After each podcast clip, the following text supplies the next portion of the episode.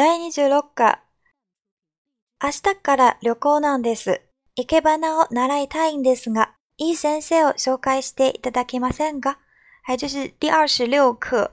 二十六课的主要文型文型呢是第一个，嗯，何々なんです。なんです。还有一个是ていただけませんか然后我们来看一下例文。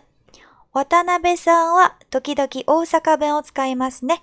大阪に住んでいたんですか？ええ15歳まで大阪に住んでいました。面白いデザインの靴ですね。どこで買ったんですか？江戸屋ストアで買いました。スペインの靴です。どうして遅れたんですか？バスが来なかったんです。運動会に参加しますか？いいえ、参加しません。スポーツはあまり好きじゃないんです。日本語で手紙を書いたんですが、ちょっと見ていただけませんかいいですよ。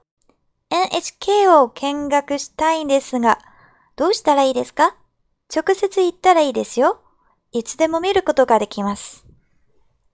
はい、下一个是会話、绘画。どこにゴミを出したらいいですか？ミラーさん、引っ越しの荷物は片付きましたが？はい、だいたい片付きました。あのー、ゴミを捨てたいんですが、どこに出したらいいですか？